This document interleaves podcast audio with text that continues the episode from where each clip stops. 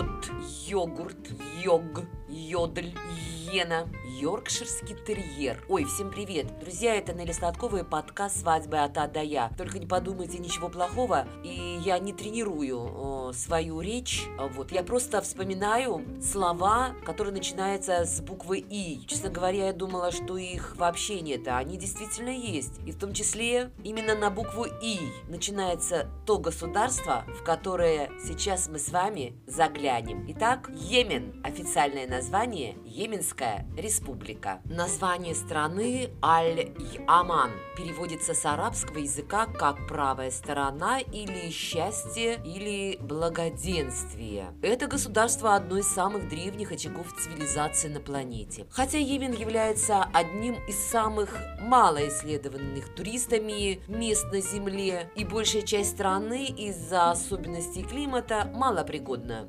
для традиционного туризма. Но это рай для любителей экстремального отдыха. Можно увидеть удивительный разнообразный мир пустынь, горы, вулканы, десятки засыпанных пустыней средневековых поселений, конечно, оазисы интересные, удивительные и уникальную архитектуру йеменских городов. Столица Йемена город Сана. Именно Сана является не только столицей, но и одним из самых древних до сих пор обитаемых городов в мире. Первое упоминание о нем датируется первым веком. Хотя ученые считают, что время его основания приходится на шестой век до нашей эры. Вау! есть над чем подумать. Основной достопримечательностью Саны является хорошо сохранившийся старый город, который в 1986 году был внесен ЮНЕСКО в список всемирного наследия и ныне является самым большим охраняемым старым городом в арабском мире. Официальная валюта Йемена – это йеменский реал. Да, кстати, в ряде регионов страны довольно часто землетрясения, друзья. И там отсутствуют, практически отсутствуют постоянные реки. Небольшие ручейки, там речушки начинаются в горных районах, однако в сухой сезон большая их часть пересыхает. Печалька. Конечно, древнейший очаг цивилизации Йемен, удивительный природный ландшафт, культура удивительная. Ну да, она формировалась не одно тысячелетие. А современный Йемен считается одной из самых контрастных и удивительных стран в мире, который славится своими уникальными археологическими областями, самобытной культурой и многообразием исторических памятников. Есть на что посмотреть, есть чем полюбоваться. А вот брак свой зарегистрировать не получится. О свадьбах и свадебных традициях Йемена известно не очень много, но, как говорится, что знаю, то и расскажу. Я думаю, что это будет достаточно небольшой такой подкаст. Хотя, вы знаете, после Йемена кто нам мешает заглянуть еще в какую-либо страну? Ну а теперь давайте все-таки немножечко о свадьбах в Йемене. Свадебные традиции отличаются здесь также в зависимости от того, где проводится свадьба. То есть э, в разных городах, деревнях свои обычаи, свои традиции. Единственное, что скажу, что празднуют свадьбы обычно несколько дней, и э, свадьба растягивается на неделю. Приглашается, конечно же, большое количество людей, ну, достигает э, количество гостей, ну, не говорим уже о сотнях, просто иногда переваливают за тысячи. Мужчины и женщины это, само собой разумеется, празднуют отдельно. Женщинам снимается отдельный зал, а мужчины иногда обходятся специально поставленным шатром на улице. Итак, значит, как обычно, до свадьбы помолвка. Принято свататься к семье девушки и ждать ее согласия. Если она согласится, она или ее семья уже может ставить дальнейшие условия, как, например, право закончить школу, университет, ее приданное. При согласии семей жених и невеста надевают кольца на правые руки. Почему я заговорила о том, что имеют право там закончить школу, университет? Дело в том, что, к сожалению, большинство семей в Йемене сватают своих дочерей в очень юном возрасте и не спрашивая их согласия. Помолвка может длиться несколько месяцев, а может и несколько лет. Все зависит, о чем договорились семьи и, конечно, от финансов, мои финансы. поют романсы. Да, финансы жениха главное. Дальше, когда все уже готово, идет роспись, собираются мужчины с семьи жениха и невесты, близкие друзья глав семьи, свидетели с двух сторон, а также аль-кады, это такой человек, который составляет бракосочетание. Отец невесты и жених пожимают друг другу руки и повторяют слова Аль-Кады. Слова примерно такие. Вот, например, слушайте. «Я такой-то, отец невесты, отдаю свою дочь такому-то, такому-то». Далее свидетели, жених, отец невесты, невеста расписываются. И с этого момента жених невеста все считается мужем и женой. Кольца меняют с правой руки на левую. Опачки. Все очень просто. Этот день бывает празднуют только семьи жениха и невесты без посторонних. Но бывает, что невеста решила гульнуть и устраивать небольшой девишник. А еще есть у них такой день Гасель или Хена. Вот именно в этот день невесте разрисовывают руки и ноги красивыми узорами хны. Перед этим ей делают эпиляцию всего тела. Собираются женщины, они танцуют, там улюлюкают, поют песни. Невеста в этот день наряжается во все зеленое, и когда она выходит гостям, над ее головой принят держать Коран и вазу с благовониями, выкрикивая при этом определенные слова и молитвы, что-то вроде «Невеста наша заслуженно красива, машаллах, невеста наша выходит замуж, бисмилла». Ну, в общем, вы поняли. После дня хены следует сама свадьба и затем брачная ночь. А в день хены, ну иногда и за день до этого, делается большой обед, на который приглашаются близкие родственники соседи. Ну, так как родственников очень много, то представляете, да, сколько собирается людей? Приглашают специальных поваров, которые готовят в огромных котлах рис и баранину понятно, да? Рис баранина, что еще нужно? Ну, питье, понятно. И заключительный день свадьбы называется зифав. В этот день невесту с утра увозят в салон красоты, там она проводит почти весь день. Ей делают макияж, прическу, маникюр. Гости собираются в заранее снятом зале. Часто этот зал похож на кинотеатр. Ну, часик, часиком к восьми вечера.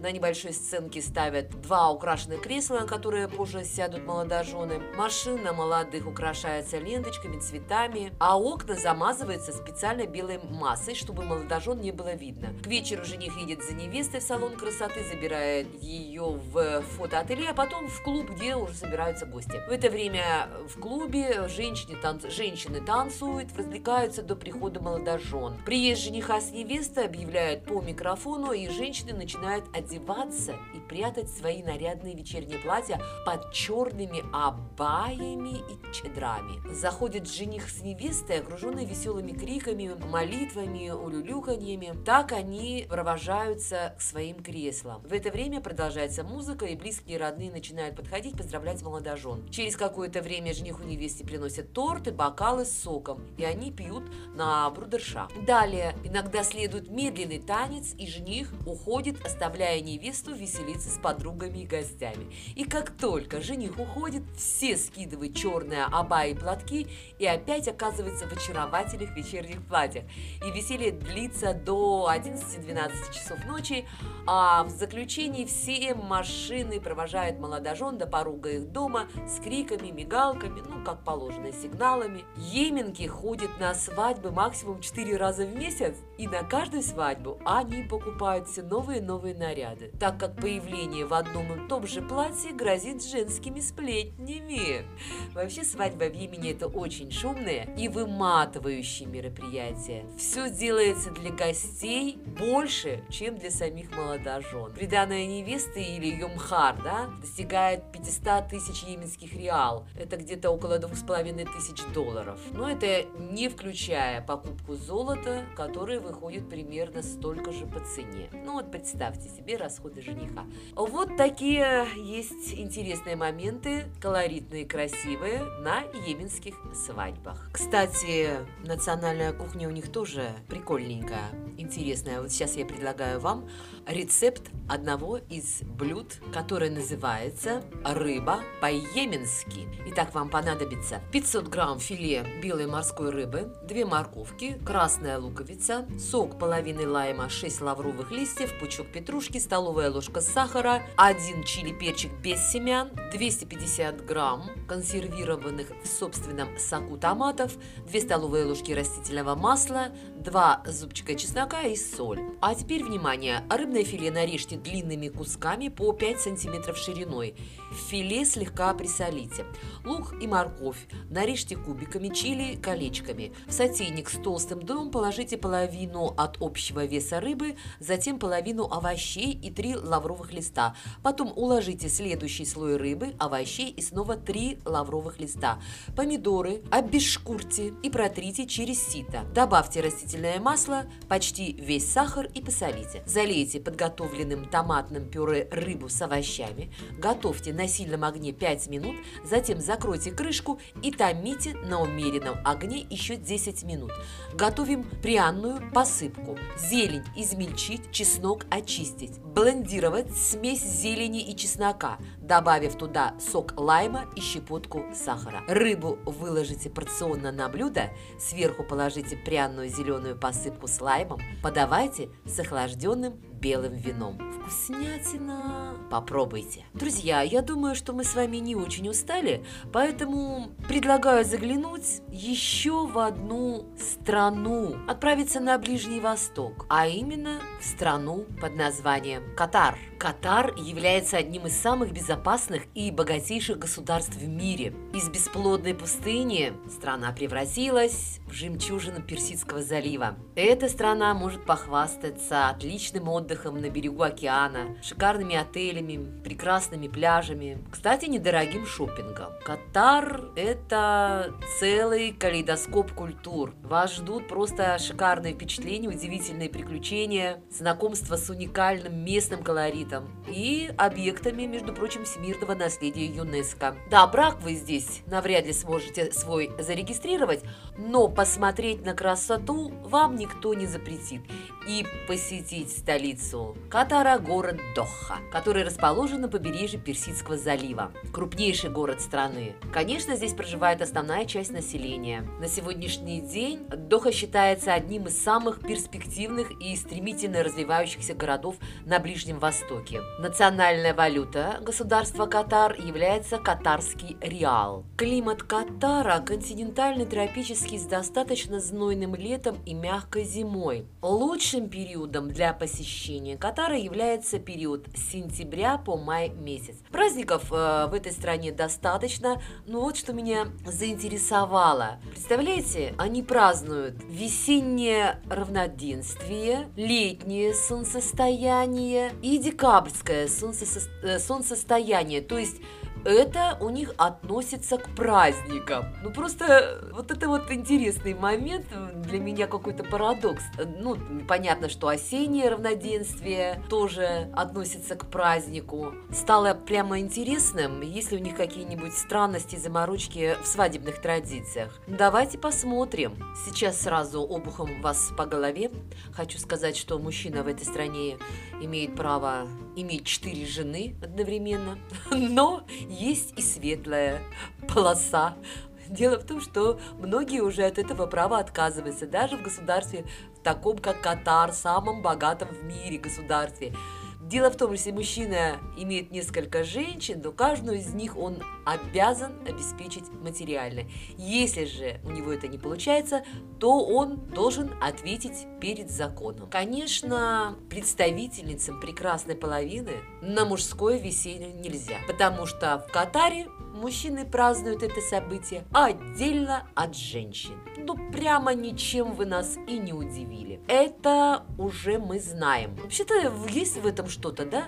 Праздновать мужчины отдельно, женщины отдельно. Ну и как везде. Сначала Молодожены официально расписываются, затем венчаются. Это обязательный обряд. И вот с этого момента жених и невеста становятся супругами. Но жить вместе они смогут только после того, как сыграют свадьбу. А вот теперь послушайте интересный момент. В большинстве случаев молодых знакомят родители, понятно. Для Катара это типично. На свадьбе присутствуют родственники, друзья, знакомые, и все приходят без подарков. Лучший подарок – это внимание не дай бог не прийти, если вас пригласили. Обидеться на всю жизнь. Ну, кстати, даже если вас не пригласили, то все равно приходите.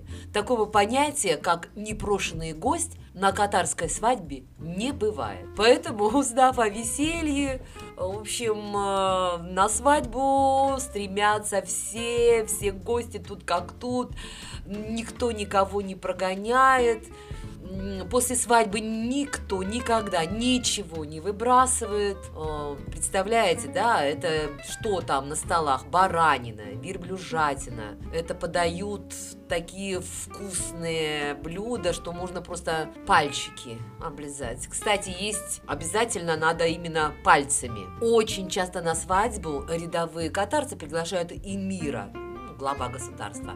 Иногда он приходит, иногда просто передает чек где-то тысяч так э, на 30 долларов, имею в виду 30 тысяч долларов, а может сейчас и больше. Ну, в общем, как у него настроение, видимо, в этот день, с какой ноги он станет, столько и подарит. Ой, какая красота. Все свадебные расходы оплачивает жених. Кроме того, он дарит своей суженой золото, и чем больше, тем лучше.